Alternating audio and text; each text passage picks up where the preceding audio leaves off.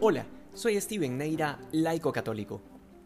La pregunta por la identidad de Jesucristo es un tema que lo hemos venido meditando largamente durante estos casi dos años desde que inició este apostolado.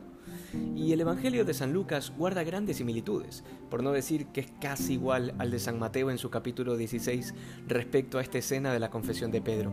Sin embargo, si uno nunca termina de conocerse a sí mismo y a los demás, ya podrán imaginarse la profundidad, el misterio insondable que implica la persona de Jesucristo, que es Dios y hombre verdadero.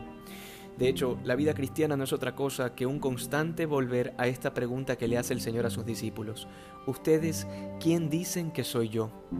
Hay una cuestión que a mí siempre me ha fascinado de la fe católica. Bueno, muchas cosas me fascinan de la fe católica, pero una de ellas es el hecho de repetir palabras en las oraciones, algo que cuando fui protestante me era totalmente inentendible y hasta ridículo. Sin embargo, la repetición de palabras es una práctica que hunde sus raíces en la cultura hebrea y particularmente en la cultura del pueblo de Israel, del pueblo escogido por Dios, que no es otra cosa que todo el Antiguo Testamento, que es palabra de Dios. La repetición de palabras en la espiritualidad oriental no es una mera producción de sonidos, sino que cada repetición de las mismas palabras se convierte en una espiral ascendente, en donde si bien las palabras son iguales, la forma en que van calando en el interior y la manera en que nuestra mente profundiza el misterio va en aumento. El corazón se adhiere cada vez más a lo que se contempla con cada repetición.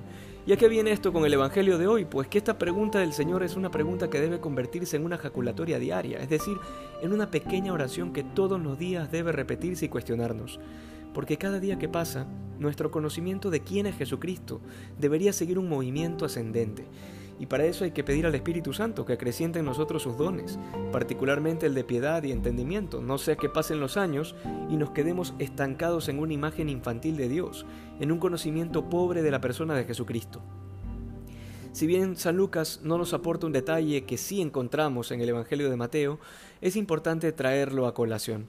Después de que Pedro ha confesado que Jesús es el Mesías de Dios, el Señor le dice claramente que eso no se lo ha revelado la carne, sino el Padre.